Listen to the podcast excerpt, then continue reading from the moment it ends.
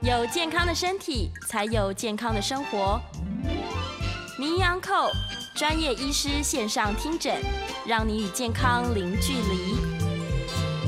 欢迎来到 FM 九八点一九八新闻台，您现在所收听的节目是每天早上十一点到十二点播出的《名医安扣》，我是主持人要李诗诗。我们今天在节目现场请到的呢是万方医院的眼科主任吴建良医师，欢迎吴医师。主持人好，那各位听众大家午安。太好了，我们今天要来聊一个很多人很多人都有这样子困扰的，就叫做飞蚊症的问题，以及它可能会衍生的更严重的其他状况，这样子。好，我们来跟那个在线上的听众朋友们，大家说明一下哦。同步呢，节目正在九八新闻台的 YouTube 频道播出当中，所以如果呢你有相关这个飞蚊症或者眼科的问题，你想要及时在线上跟医生做互动的话，你可以来到我们的 YouTube 的聊天室哦，在我们这个聊天室留言板留下你的讯息。或是呢，稍晚一点我们可以进线打电话到零二八三六九三三九八零二八三六九三三九八来进线，直接跟医生做我们线上的互动哦。好，第一个大问题就是最近因为大家都在打疫苗，所以好像有一些人说，哎、他打完疫苗似乎那个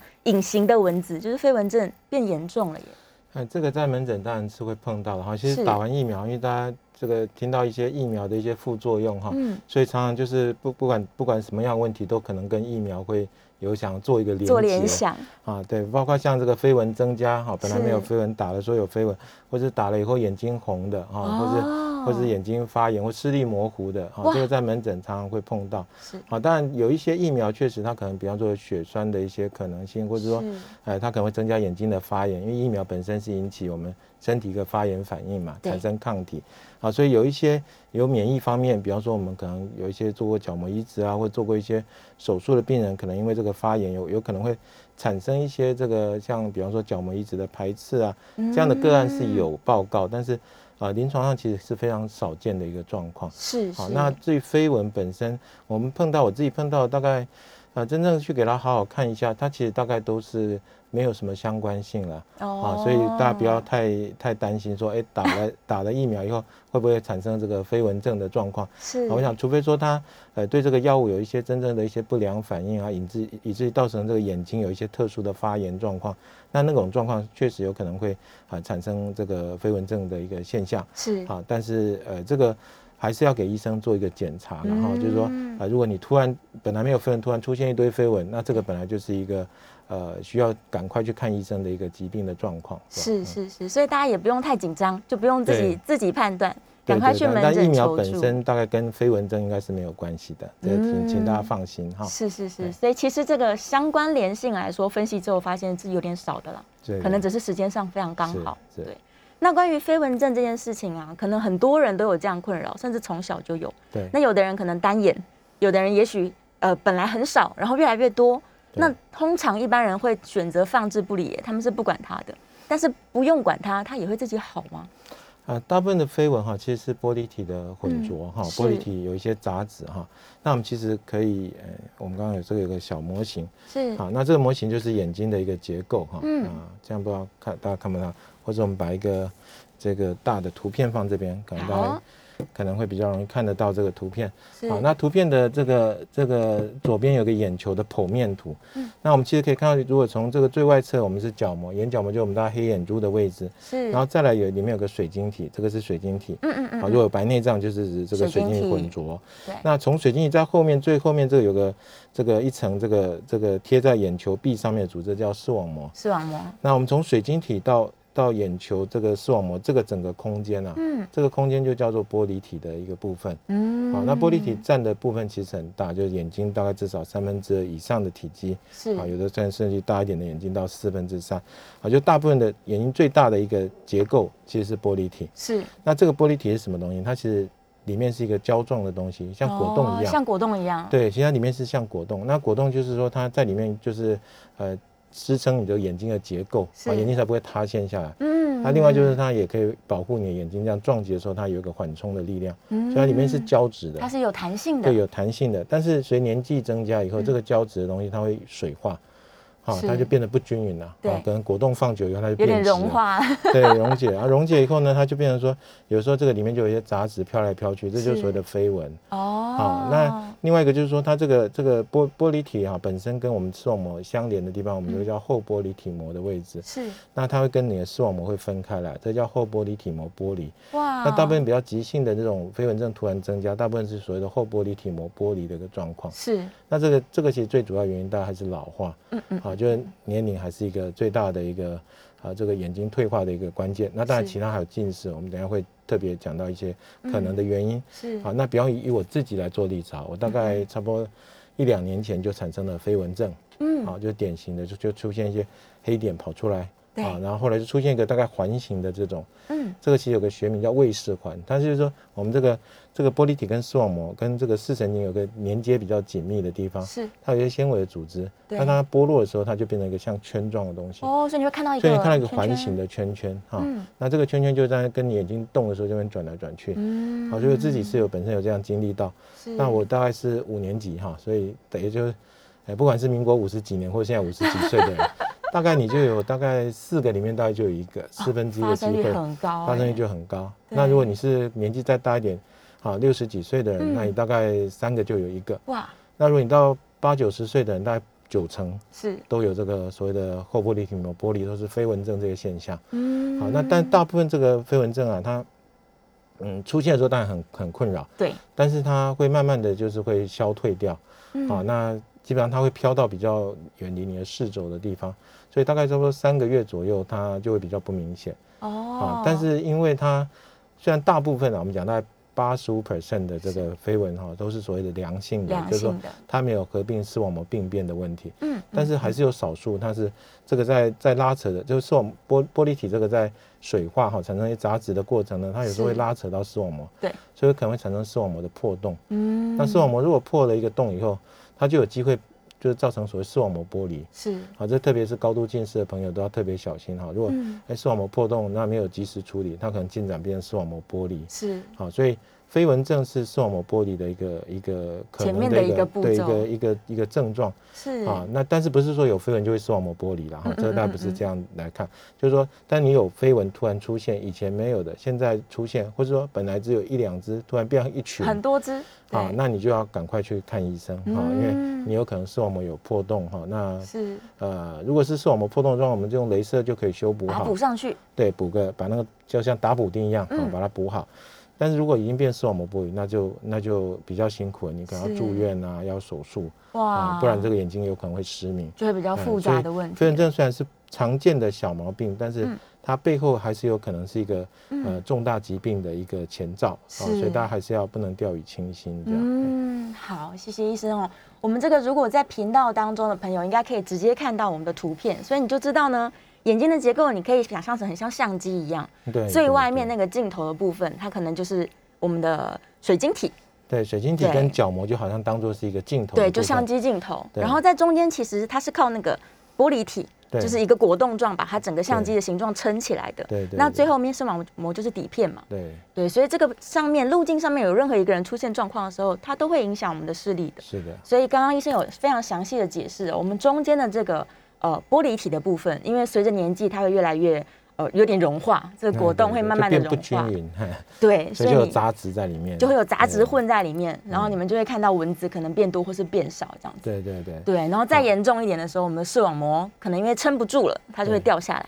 就是被拉扯就掉下来。是如果产生破洞的时候，那是如果呃这个水又跑进去，就是所谓常见的我们叫做嗯这个裂孔性的视网膜剥离。哇，就它因为一个裂孔，嗯然后这个玻璃体有水化，水就灌到这个对洞里面。哦那我们更严重，对，然后我们的我们这个视网膜就好像你想说是房间里面这个有一个壁纸贴在上面，对好，那它如果灌水进来，那这它个就壁纸整片掉掉下下来啊来，嗯，好，那哇，掉下来它当然就没有感光的功能，是就像你的相机如果底片坏掉了，那就看不到了，嗯嗯嗯嗯是是这样，所以他如果想要拖拖拉拉的状况是能够容许这个人他都不去管，也不去看医生的状况，是他的绯闻很少，或者是呢很多年就那么两只，就是没有什么变化对哦时。我们建议大概就是说，啊嗯如果你突然出现了飞蚊，还是对至少要做一次详细的检查啦。是，啊，而且它这个飞蚊其实它有时候可能会会是持续的变化。嗯，好，因为我们刚刚刚讲说，如果是像后后玻璃体膜剥离的一个状况，对，它其实这个是一个渐进性的，哈、哦它不是一次完全就就就缩起来，它可能就是就是还会有一些拉扯视网膜的一个状况。嗯嗯，那嗯拉扯的时候就有可能造成视网膜呃周边产生一些破洞的状况。是哎，那这个事实上就是说，呃，他病人的话，通常表现出他可能会有一些亮光，因为视网膜在拉扯的时候会出现一些亮光，哦闪光，嗯对，闪光，然后出现飞蚊增加的状况。突然很多，对，那这个都还是应该要做，就是做一个详细的检查，而不是说等到哎、发现已经后来视网膜剥离了，对那样那样就就才要太去就太慢医了，那就太慢了。对是因为如果发生视网膜玻璃的状况的时候，它其实是要赶快就医，它有一个抢救的黄金时间，对不对对？对对，因为你剥落的范围如果大哈，那嗯如果我们叫黄斑部的部分如果已经剥落了，对那开刀效果就会不好。哇，那我有黄斑部还是贴着的状况，就只有嗯旁边掉下来，对就掉的范围不大。嗯，啊，那那时候去处理的话，那视力的的恢复的呃恢复到正常的机会，那就是比较大大的，对，嗯，所以不管你的蚊子有一只还是很多只，建议都还是先去给医生做一个对初步对的对检查。对，那对如果说你原来只有一两只啊，突然对出现一群，哇啊那这个也是有新的那变化，一定很严所以有重，变化就要再看啊。当然，如果你对已经产生这个呃视视力已经有受损，看东西嗯扭曲了，或者有一块东西挡住了哈，是有视网膜剥离的话，它的症状主要是视野会有一些遮蔽的状况，受损，就掉下来掉下来那块视网膜就看不到嘛，哈嗯所以嗯嗯比方说你上面视网膜掉下来，那你下面这边就会看不清楚，哦视野就会有一些好像啊有人讲说像窗帘挡住就被遮蔽住的哦感觉，会有部分的视野对，不就清楚，部分视野会影响到对。那如果那个已经到那个程度，那就已经表示已经有视网膜剥离的一个对状况。是好，那这个都都是要赶快做处理才可以。就太严重了。哦对对。 OK，所以他居家除了自己观察蚊子的数数量变化之外，他也可以去看看视野是不是完整的，对对对就是单眼单眼检是查。是，哎，这个主持人对都非常的专 业啊，所以眼睛最重要的一个部分，你要自我检测的时候，一定是是单眼单眼啊，嗯因为我们有时候碰到病人来哈，其实他一个眼睛完全瞎了 哦，我不知道瞎多久了，他没有发他现，没有发现，因为他都两眼一起看，所以他完全没有注意到。哇啊临床上事实上有这样的一个病人，是啊是、就是说他他如果平常没有特别去遮蔽，或者说他就已经习惯他一个眼睛不好的状况，嗯好，那有时候视力是慢慢减退的，所以他可以适应那样单眼的一个状况，哇他就完全没有注意到他已经单眼失明的已经状单况，眼失明，对对哇，这么严重，所以大家没事真的应该把自所以己要做一个眼睛对遮检起测的来时。候，绝对是单，就是你去像嗯你去做体检啊，对那你测视力一定是单眼单眼嘛。对对哎对对对，医生会帮你那个拿一个对板遮子起来遮板起子来嗯，对啊对。好吧，所以请大家务必务必要注意自己眼睛的状况哦，不要想说我这个从小就有蚊子，我都不是很在意这样。对，那像刚刚这个图，一个是呃，一个图是眼球的图，那就可以看到有飞蚊的一个呃，这个特别是你如果呃什么时候看飞蚊最清楚？嗯你躺在、呃，这就是天空蓝蓝的，然后你躺在草地上、啊看天看空，天空的时候，那是最清楚的，哇因，为那时候这个飞蚊会沉到比较靠近视网膜的地方。是，嗯好，那飞蚊基本上就是它那些杂质投影在你视网膜上面的影子。对，好，有点像以前我们小时候看皮影戏，啊，现在小朋友可能没有看过皮影戏啦，就是，哎、哎就对是， 好，我们又透露自己的年龄哈。那那其实飞蚊它也也有一些分类了哈，它其实有一嗯些、有一些这个这个这个程度的差别，哦，所以严它重可跟能不严是重，点状，对，好像这个有一种分类的表格可以去去做一些评估。是那评估上主要是说这个飞蚊可能是点的，嗯有一的人点看到一是一点，点一点，那有的看到是线状的。一条一它有的条，看到像变形虫或像蜘蛛网一样的一片的，哇，整好片所以它的有各种不同形态。哎有属于比较清晰的，或者比较模糊的。哦，好，就是那对其实就是你我们刚刚讲的，就像皮影戏，它靠近这个荧幕的时候，它比较清楚。嗯就是皮皮影就是一些皮友，对然后用灯打到那个打在皮，友身上打在皮友对，然后投对影在你的荧幕上，就是是，对，就是一个黑白的这种。然后有嗯嗯有时候但上面也可以涂彩色啦，对大，家可以上网查一下。不过现在应该比较少这现个在，很少那个了，大家到古董的对，但是皮对影戏是很很重要的一个艺对术，对，那它就是就是说，你这个这个东西如果离界离你的这个要成像的荧幕，或者我们嗯讲说视网膜越远，对那它当然影像就会变得比较模糊。越模糊，那如果是靠近视网膜，有的人就哦，我看到几个点都很清楚的啊、哦，那个飞蚊，那就表示它其实是比较贴近它的嗯视这网个，膜的就这些杂质是比较贴近视网膜，所以是是成像就是比较清楚，哦哎嗯大致上是这样。啊，，OK，所以就可以看到，就是说，呃，它有不同的一个形态啊，有的人会看到像一个环状的，环啊嗯状，的对，像我看到的就是一个圈圈，整个圈圈，但是但是过了两三个月，它就自己飘飘飘飘到边边去了，哦，真的所以现在哦就比较不干扰了。是，哎所以它对在正中间的时候还真的啊这东西会事实上是很困扰，所遮以挡嗯视野，所以有一些人就会受不了，就是想要说啊，要怎么样去把它去掉对啊啊，？那去掉基本上有有有有方法去掉，我们等一下也会讨论到嗯是啊，，基本上是可能用镭射或者用手术，啊嗯，，但是那个东西都是这个这个呃侵入性的一些镭射或是手术的治疗，它本身还是有它的一些风险是，啊，所以当然就是说一般会等说，哎，这个可能三到六个月你的飞蚊真的去不掉，嗯嗯那嗯，你又一定要把它去掉非，常困扰，非常困扰，这样的对状况就已经快要受不了了。那这个状况嗯啊，再跟医生讨论看有没有需要是去做处理。非不得已的状况才对，会动到手那术，一般大概还是建议，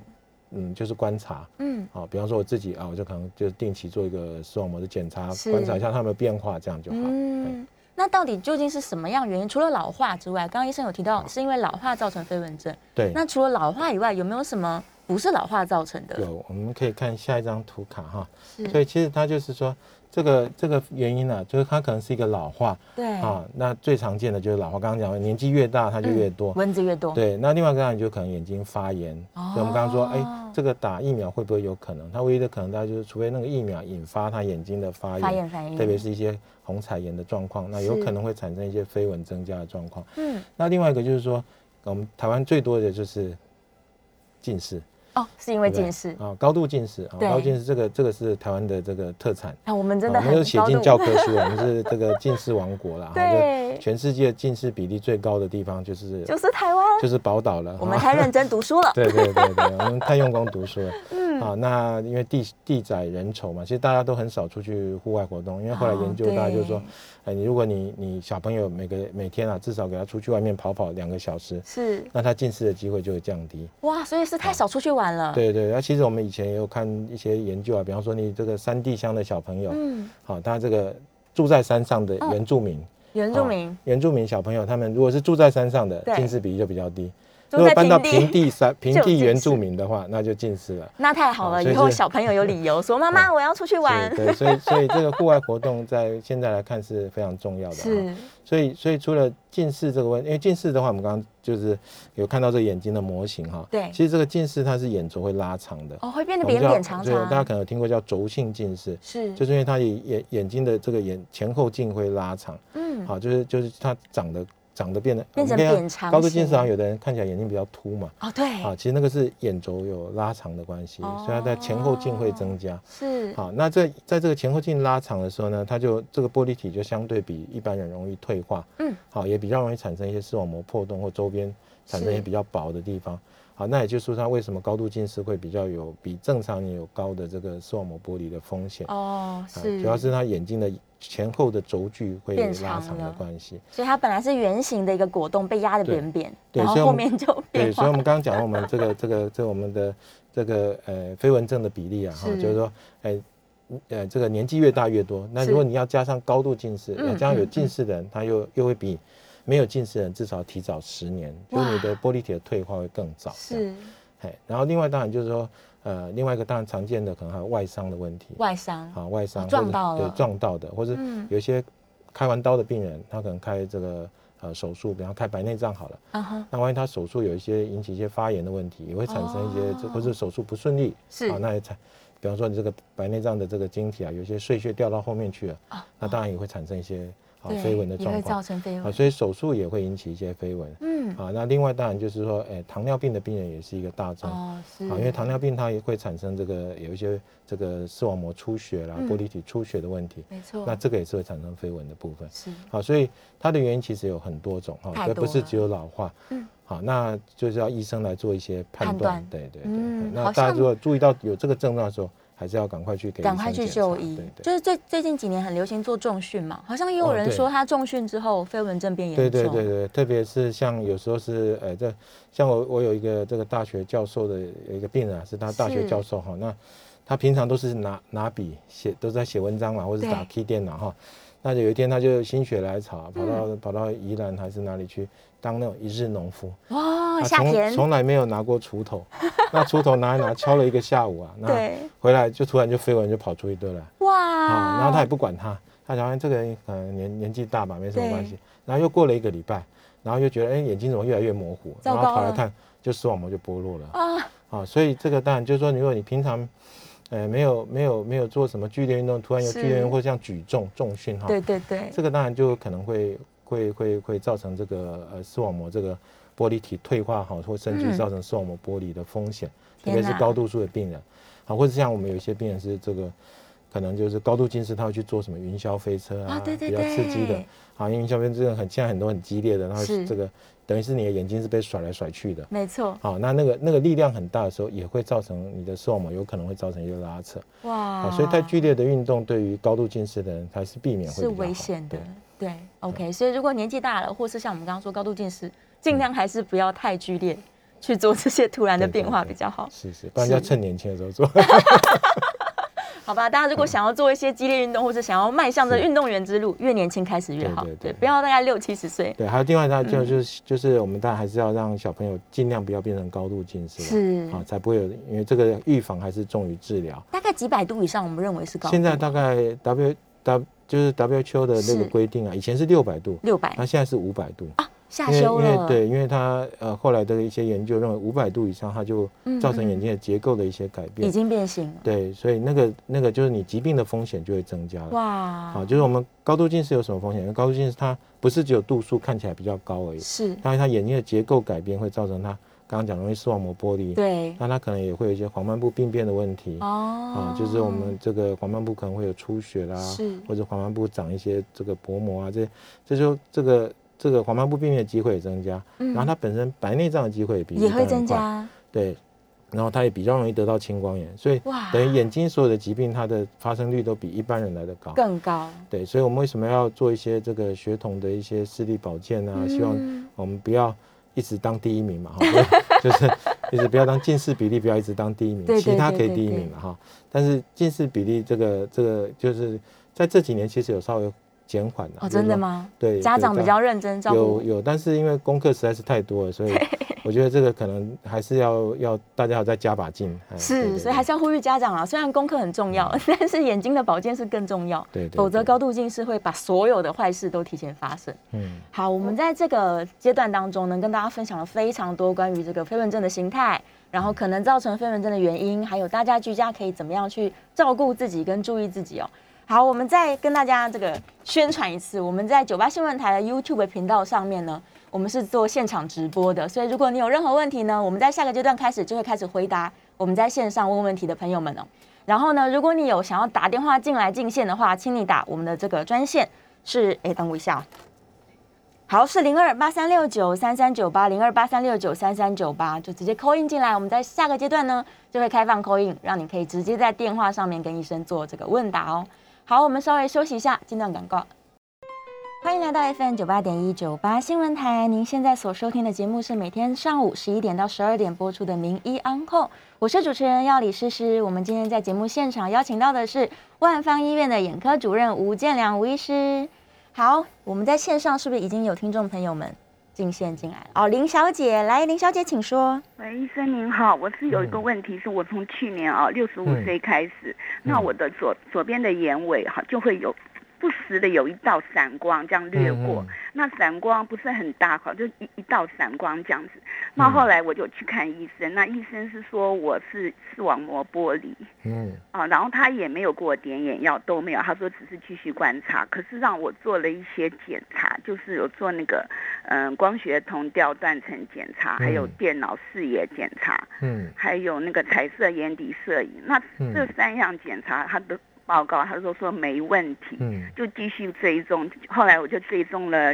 从去年到今年做了三次同样的那个治检查，他都说没问题。就这一次他跟我说，我到九个月后就不用半年追踪，要再只要做同调断层检查。那我想说，到底我是什么问题？他只是跟我说，呃，你的这个，因为医生，我现在去年是一道闪光在眼尾飘过，那现在变成说是它不是闪光，它变成像萤火虫这样一点一点，嗯然后也不时的这样出现，不是每天，可是断断续续这样一年。那后来现在变成我右眼的眼底、眼眼睛下面也会有一道闪闪小小的光闪光。嗯那我不知道这是什么原因，就是视网膜剥离嘛。然后医生也没有说要治疗，什么都没有，只是说嗯继续检查。嗯那那这样子危不危险？嗯是好，我们是谢谢林小姐。这这个就是我们刚刚讲说，如果我们这个玻璃体啊产生一些退化的时候，有时候拉扯到视网膜，它会产生一些亮光的感觉。是，好，那那我们一般病人如果看到一些亮光哈，那都会很紧张啊。哈对，但是这个亮光就是说，它只是表示说这个中间有一些拉扯。如果医生有检查，嗯好、做了一些检查，确定这个视网膜是没有问题，应该是没有视网膜剥离啦。哈、刚刚那个是听起那个来是这样。对对，因为他他说是有视网膜剥离，如果视网膜剥离就要就要做处理，要手对术这些啊。那但是这个听起来应该只是一些玻玻璃体退化的状况，是，所以让他做定期的追踪了。那嗯如果已经一段时间了，那那个频率也不是很高，大概还是持续观察就可以是。好，那另外有一些亮光是比较特别，有些是脑神经方面的问题。哦，啊不比见方得说是比眼睛。方说，我们有一些偏头痛的病人，他典型的偏头痛，他就是会先出现像锯齿状的一些光线是，亮光在那边闪闪闪。好，那那然后闪完以后啊，就开始头痛，哦啊，这叫典型偏头痛的病人。嗯那有的时候他就有那些闪亮光闪闪的亮点，但对是他没有头痛，这种也还是属于一种偏头痛的一个状况。是好，那当然这个就要当然就要呃医生可能再帮你做一些检查，再确定看看。好，但是嗯这一类的这种亮光，呃，是一个警讯，但是不不需要特别的紧张啦。是是好，是它并不会增加你什么视网膜剥离的一些机会风险什么对的对，对。嗯好，所以如果你有定期在追踪，我建议大家还是持续给医生再检查就可以。是，所以其实医生做过详细的检查啦。如果刚刚的林小姐的问题是检查完发现你其实并不需要手术，对对，那当然就是继续观察它，对所以不用太紧张哈。来，我们现在线上有一位黄先生，哎，你好哈，主请任说你好。嗯，我是这样子，哦我有去做这个眼科检查，他说我的白内障已经很厚了，要开刀也可以。可是我经过那个那个眼睛的测试嘛，哦还有嗯验光、各种，他又说哦，你的眼睛很好，现在不急的这个这个开刀。哦可，是我我这个左眼大概比较不好一点，左眼我如果有时候看报纸呢，我只要把左眼把右眼遮着呢，我左眼就比较看不到。那我如果两个眼睛看，我报纸还可以看得很清楚。那是什么原因？为什么说我已经很厚了，应该要开刀？那经过检查又说，哦，你这个眼睛还很清楚，所以不需要开刀。这是什么原因？好，谢谢黄这先个生。这可能就是医生还没有完整评估就先下了结论了哈，所以他可能就说，哦哎，你这个白内障看起来很厚，它很厚，我我觉得听起来可能是说它这个也许它的水晶体的核啊，就对晶晶体我们叫核硬化的部分可能是比较厉害的， 是，但是这白内障它有很多的就不同的一个形态啦。嗯，那其中的形态，它是说这个核有硬化的状况。是，那有时候我们核看起来很硬化，很硬，就是说那个颜色变得比较棕色了。哦病人其实看东西也比较偏黄，对，但他的矫正视力其实很多都还可以看到零点八、零点九，哦，其那实当不然就影还响不，需要开刀是啊，所以还是要看他白内障对视力的影响啊，所以一般还是要先嗯不是说看了这个这个这个这个呃显微镜的检 查，然后就说哎你这个很重啊，然后去看了对又说要要这个是 那那这个这当然基本上基本检查应该我们通常是还是先测量了视力是啊，那然后再做这个眼睛的一个检查，顺序大概是这样的哈、嗯那那当然白内障如果是说这对生活上有影响是啊，其实这个视力这些都是参考，最重要还是说你本身对这个这嗯个视力的需求，还有你这个目前的。看东西的状况是不是说，哎，怎么样配眼镜都看不清楚？然后医生检查，如果真的都是，呃，这个白内障造成的，那当然是就可以做白内障的手术。嗯那健保的规范大概是说，你这个矫正视力，就是说你戴眼镜、怎么去配眼镜，嗯对你都看不到零点五啊，哦，那这样你就可能会需要做手术。无那就法矫正的时对候，对对，就没有嗯办法矫正的哈。如果对如果如果可以矫正，那就是度数的问题嘛。是那不能矫正，当然就有可能是啊白内障或其他眼睛的疾病的问题。嗯那当然这个需要详细的检查，如果确定是白内障是主要的原因，那是当然你开刀就会得到进步这样。嗯，是是是，好所以那黄先生的状况可能是对，那还不如需果要还啦，还是视对嗯力还 OK 的话，那这个基本上就是还是在继续的追踪就可以了。是嗯是是，好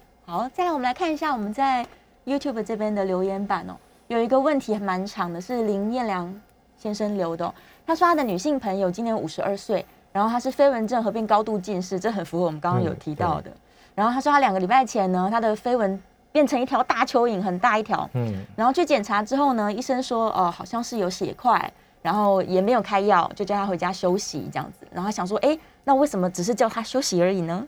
它这个就是一个后后玻璃体膜玻璃哈，其实我们是刚呃可以看一个图片哈，它就是后玻璃体膜玻璃。后嗯玻璃体膜我刚刚解释过，就是说玻璃体跟视网膜它这个接触的这个地方，它是它因为因分为开它了它分开了，那分开的时候，因为上面有一些是粘的比较紧，特别嗯在视神经啊，视神经的就就我们刚刚看这个这个视神经就在后面这个哦对视啊神经眼的球位延置伸的这个地方，这地方它它视神经它的边边的地方嗯它有一些纤维的组织粘的比较紧的，是那这个拉开的时候，它就有可能会产生比较明显像条状的或者圈状的这种飞蚊，哦啊，就会有一条在那边。那是或者是说它有时候拉的时候力量太大哈，嗯这个剥落的地方力量太大的时候，也会造成一些出血啊。啊，所以眼内的出血，它也有可能是一条血丝哦，是那也有可能会会会让病人看到就是呃条状的这种、这种就是嗯黑嗯嗯影嗯这样子是啊是是那像蚯蚓一样，这个听起来应该像是类似卫士环那种，就是它是那个这个玻后玻璃体膜玻璃造成的一个混浊啦。是好，那也许有合并一点点的视网膜出血或玻璃体的出血，嗯那嗯这种本来就是它就是观察，然后它是会慢慢的吸收。嗯好，如果它视网膜周边没有这个视网膜破洞或视网膜剥离，嗯那原则上就是观察就可以。哦啊，这样的病人来讲，他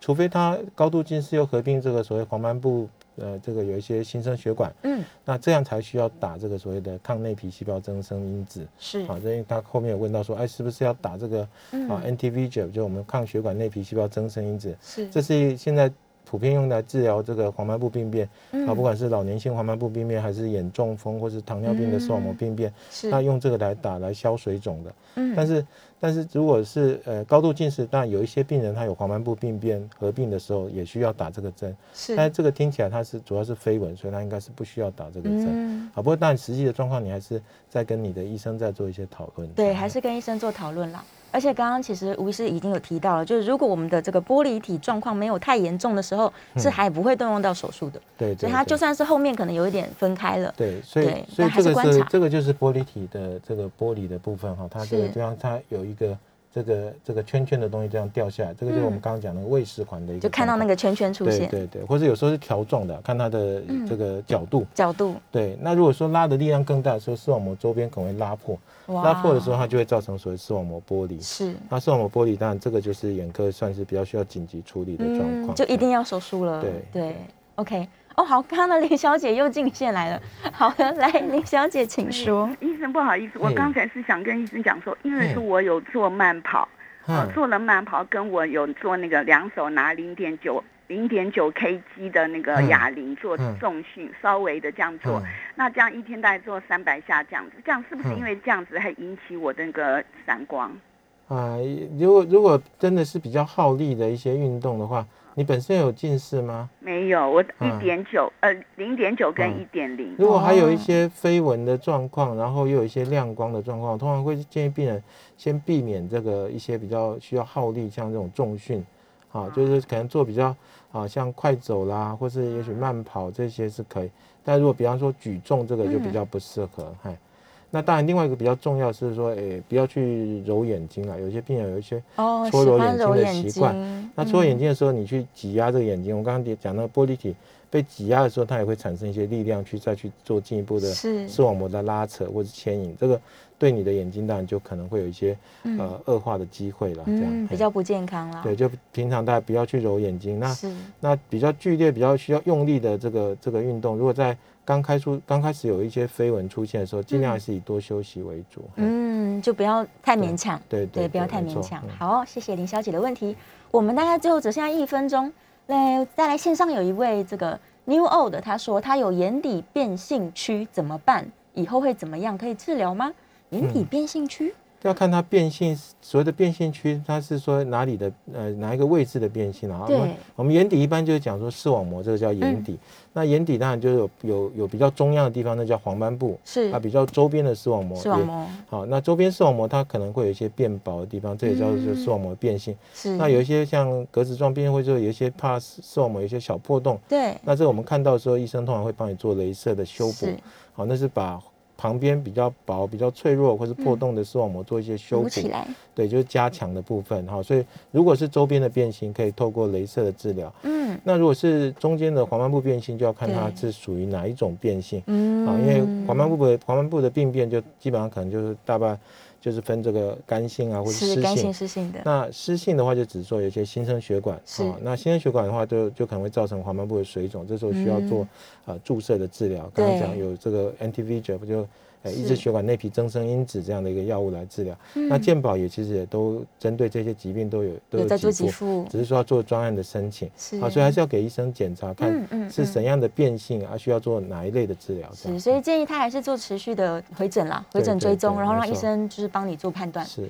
对，好吧。那我们在这个阶段呢，稍微回答了一些问题哦，还有一些些问题也是在线上，我们在下个阶段回来再继续回答我们 YouTube 聊天室的这些问题。那如果你要打电话进来的话呢，我们的电话是零二八三六九三三九八零二八三六九三三九八。好，我们这个阶段稍微休息一下，下个阶段马上回来哦。欢迎来到 FM 九八点一九八新闻台。您现在所收听的节目呢，是每天上午十一点到十二点所播出的《名医 Uncle》，我是主持人药理诗诗。我们今天在节目现场邀请到的是万方医院的眼科主任吴建良医师。好，我们再宣传一下哦，我们在 YouTube 频道呢是做现场直播的，所以如果你有相关的我们今天讨论的主题哦，飞蚊症的问题，你可以留言在我们的 YouTube 频道，然后你也可以打电话进来。像我们现在在线上呢，就有一位陈先生了，我们陈先生请说。呃，请问吴医师还有小姐，我是视网膜色素性的病变，现在变重度弱视，请问还有回春的机会吗？因为视网膜晶片也已经换过圆形的请问主任，您帮忙回答，谢谢你。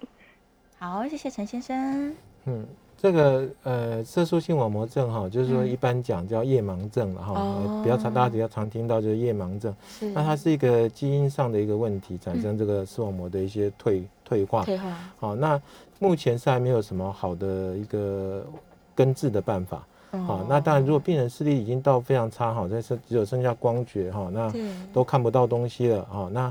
呃，当然有所谓的这个人工视网膜啊哦，去做这样的一个是手术啊，就是人工电子眼。嗯那这个这个因为费用也非常高，目前健保应该也是没有给付，而且是国内现在啊、应该只有长庚医院有有在做这个所谓的嗯电子眼的部分。是好，那那这个因为它临床的效果也还不是说到啊，不是像科幻影片这样哦，哦弄上去就什么嗯都 就看完不全到。 OK 了， 对，它还是在一个还在持续进步的一个技术了哈。是那呃，所以就要看说他目前的视力的状况，如果已经是非常差，那可能要寻求啊、电子眼未来的发展。啊是那、如果是比较早期，那也许还有机会看说啊，未来有一些像基因治疗嗯啊，一些比较新的一些治疗方式啊，是也许可以在比较早期就帮你把这个疾病可以把它停在那边，嗯嗯啊，不要可以再退改善化。对对对，是这可能是啊，像这一类的疾病的呃患者，未来可能可以期待的大概是这个部分。是是是，好，谢谢我们吴主任回答哦。好，线上还有一位曹小姐，曹小姐请说。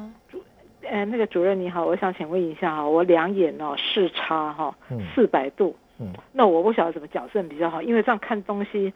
好哦不太方便，然哎后嗯很奇怪，是戴啊、戴眼镜比较好，还是去说佩戴那个隐形眼镜这样会比较请好？问现在几岁？我现在五十六岁，嗯，五十六岁的话，就当然可以，也我们大概矫正视差的方式啊，是一个当然就是说戴眼镜。嗯，那因为视差如果超过两百度以上，大部分戴眼镜啊会有一些不舒服，因很不为舒服因。为你那个两，比方比方说这个度数深的看东西的影像会缩小一点，嗯好，那度数浅的影像大一点，所以两个大小影像到脑部去就造成一些混淆，它就不舒服了。嗯，好，所以会会晕会不舒服，大概就是因为两个看的影像不一样。大小差太多了。对，所以如果超过两百度以上，也可能这个戴眼镜，实际上验配看有没有办法嗯这个达到舒适的配镜。是啊，如果不行，那你可能就需要戴隐形眼镜。隐形眼镜。对，那隐形眼镜，但是五十几岁女性的话，啊，她有可能有一些这个像干眼症这些问题对，那有可能戴隐形眼镜也不是很舒服。嗯嗯嗯，啊，所以这个时候当然就要评估看看，就是说，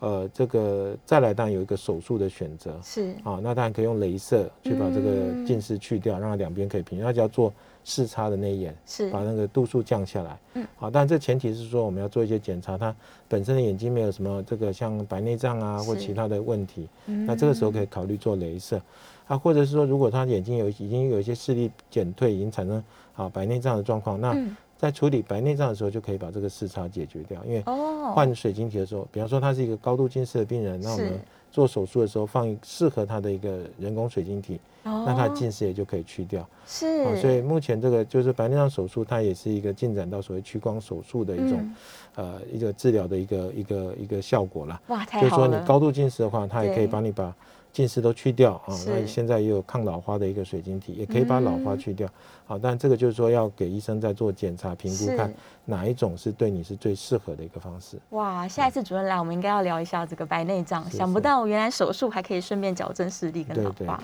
对，太优秀了。好，来我们来看一下线上的问题吧。哦，飞蚊症跟黄斑部病变有关吗？嗯，今天的节目内容其实有稍微提到啦，这对不不对，见得其直其实接相飞关。飞蚊症它它呃，我们刚刚讲说呃，这个有一些这个飞蚊症是所谓的后玻璃体膜剥离哈。那它当然如果那个后玻璃膜在拉扯的时候，有时候是有时候那个拉扯到黄斑部的时候，也会造成黄斑部的一些呃嗯病变的问题。嗯啊，包括黄斑部可能长一个薄膜，是或者黄斑部产生这个裂孔，对啊，这个都是呃有可能发生的问题，嗯啊，或是造成拉扯太大，也是黄斑部有一些出血的问题，是啊，所以所以它会有一些相关性是有，但嗯嗯是主要是还是要给医生检查。那大部分还是我们还是比较担心是在周边视网膜产生啊视网膜破洞的或是视网膜剥离的一个风嗯险。对。是是是，好，，对当你去给医生检查的时候，他会同时检查整个视网膜，包括周边的视网膜，包括你的嗯黄斑部，包括黄斑部的对部对分，对所以一一口气把它检查出来，应该就可以知道答案对了。好，然后有人说他有多次眼中风哦，他是不是不太适合打新冠疫苗？嗯哎、这很像我们第一个问题，对不对？对，就是说，哎、嗯这个打疫苗哈，因为疫苗有一些疫苗是是有有可能会增加一些这个呃血栓的一些问题了哈。对，嗯那那但因为那风险相对还是低啦，所以嗯一般来讲，当然你如果刚中风啊，比方说你哎这个这个可能上个月才中风，那是你可能要先等一下，嗯嗯等这嗯个这个严这个稳定下来再来打这再样。来打疫苗，对，那如果说你已经哎这个中风是呃可能是半年以上了啊，或者是至少三个月以上，那我想这个打疫苗还是可以的啊。嗯，对，跟是你这个时间还是有关系。这样 OK，嗯跟你眼睛中风发生的时间点比较有相对关对性，但应该是还经是过可医以生打评估对还是可以打的啦。对，然后有一个徐小姐说，角膜细胞异常会怎么样吗？她现在右眼的视力开始模糊了。嗯，角膜细胞角异常，角膜细胞会异常，大概主要指的是我们角膜哈有有这个呃所谓的内皮细胞，就最内层的部分，那我们叫内皮细胞。是，那内皮细胞是让你的角膜维持清澈，嗯就我们眼睛这个，个、这个角膜，就像我们这个前面这个黑眼珠的地方。对，啊，那个那个叫做角膜，就是透明的一个透组明织的，啊，就是眼睛最前面这个这个这一块这个结构哈，这就是个角叫这个叫膜角膜。嗯那那它它的清澈是因为靠内皮细胞的健康啊，健康内皮细胞把这来个、维持住，对它把这个水哈、把这个水可以把它排掉，嗯那你这个角膜才不会变水肿。 OK，好、那内皮细胞如果不好的时候，哈、有些内皮细胞它叫内皮细胞失养症，或者有一些是比方说手术后，好、嗯那角膜内皮有一些受损的状况，那这个都可能会造成角膜的水肿。嗯那如果说很严重的时候，它呃就比较轻症，但可以透过一些药物的治疗。那是比较严重的时候，它就可能这个角膜就整个就变浑浊了。哇，那那时候当然就变成需要做到角膜移植的手术。是啊，就是说呃，我们啊、呃如果有一些病人这个有大碍，他这个嗯过世以后，他把它捐是赠捐赠，那这个时候他就就可以用他的角膜把是你把这个你本来疾病的角膜换上去。嗯好，那这个就可以让病人重见光明了。这是样是是，目前的角膜都是只能等到捐赠，对不对？对，没有，目前是都是都是这个要必须是死亡以后的捐赠哈是，没有办法活体捐赠嘛。啊活体捐赠也不对行。嗯我上次也有病人说，我能不能捐、捐角膜给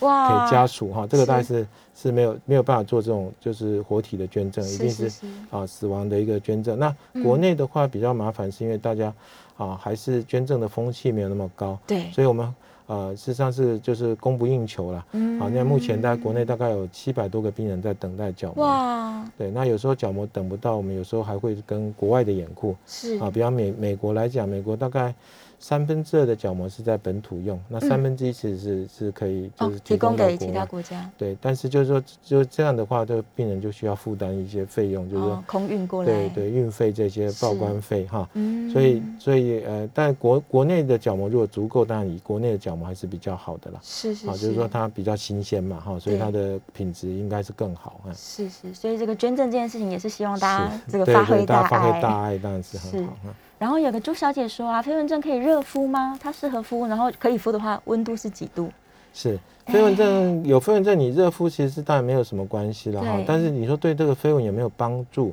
啊，它不会让你的飞蚊消掉，基本上大概是不太会了哈。因嗯，为因为你那个热度大概只能维持在你的表面而已。是它不，我们那个飞蚊，我们刚刚讲说在眼是睛在里面眼底，所以你对不可能把整个眼睛煮熟了哈，所以所以那个那个热度是没有办法穿透到眼睛里，而且如果穿透是进去，可能也会伤到你眼睛的组织了。嗯好，那那我们般热敷的目的大概都还是在，比方说眼睑，好，特别现在有很多人他有一些慢性眼睑呀，啊，或者睑板腺功功能障碍，是啊，有一些干眼症的病人，其实他有一些眼睑发炎的问题，嗯，那这个也会让病人用所谓的热敷，那热敷其实主要是改善他的眼睑的是健康的状况， OK 好，而不是针对飞蚊症这样。好，所以还是可以热敷，对眼睛对也是可以热敷健康的，对对但嗯温度的话，是不是不要温太度烫？对，就不要太烫了，也就是嗯不要造成烫伤。一般就大概洗澡水的温度是啊，就是说呃不要去烫，觉得太觉得热烫对就不行了。对，就温热这样就可以。哦嗯还有 OK 市面上有卖一些这个电子的这种哦呃热敷眼热罩敷的对也对是可以用对热也敷可以眼使用罩那种。嗯我们只剩下一分钟，这个张先生线上的问题不知道能不能回答到。他说他的眼压一直都在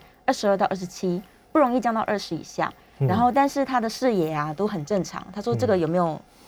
对它如果很这严个重这个就算高眼压哈，啊是高眼压症的话，当然第一个要排除的是它角膜有没有特别厚，是啊，它视神经跟呃这个张先生说视神经跟视野都正常，但是嗯眼压偏高。对那如果是角膜的厚度比较厚的人，其实眼压值会比较高，嗯所以第一个可能要去追追踪一下他眼呃眼睛的角膜有没有特别厚。啊是嗯他如果角膜没有特别厚，眼压只是偏高，那不一定要给他药物的治疗，但是就是要再再追踪看看，嗯哎，就是要持续在至少半年要做一次视野的一个检查。哦，对半。年要做一次检查，所以对张先生记得时间到了就要回诊，这样嗯。好，我们今天这个非常热烈，各式各样的问题哦，所以我们没办法讲到这个手术的部分。也许下一次我们再请吴主任来到现场，我们再跟大家多分享一点，包含白内障手术啊，还有我们飞蚊症的手术的部分。好，今天非常开心，我们在线上能够请到我们的这个万方医院的眼科主任吴建良吴医师，跟大家分享了很多很棒的内容。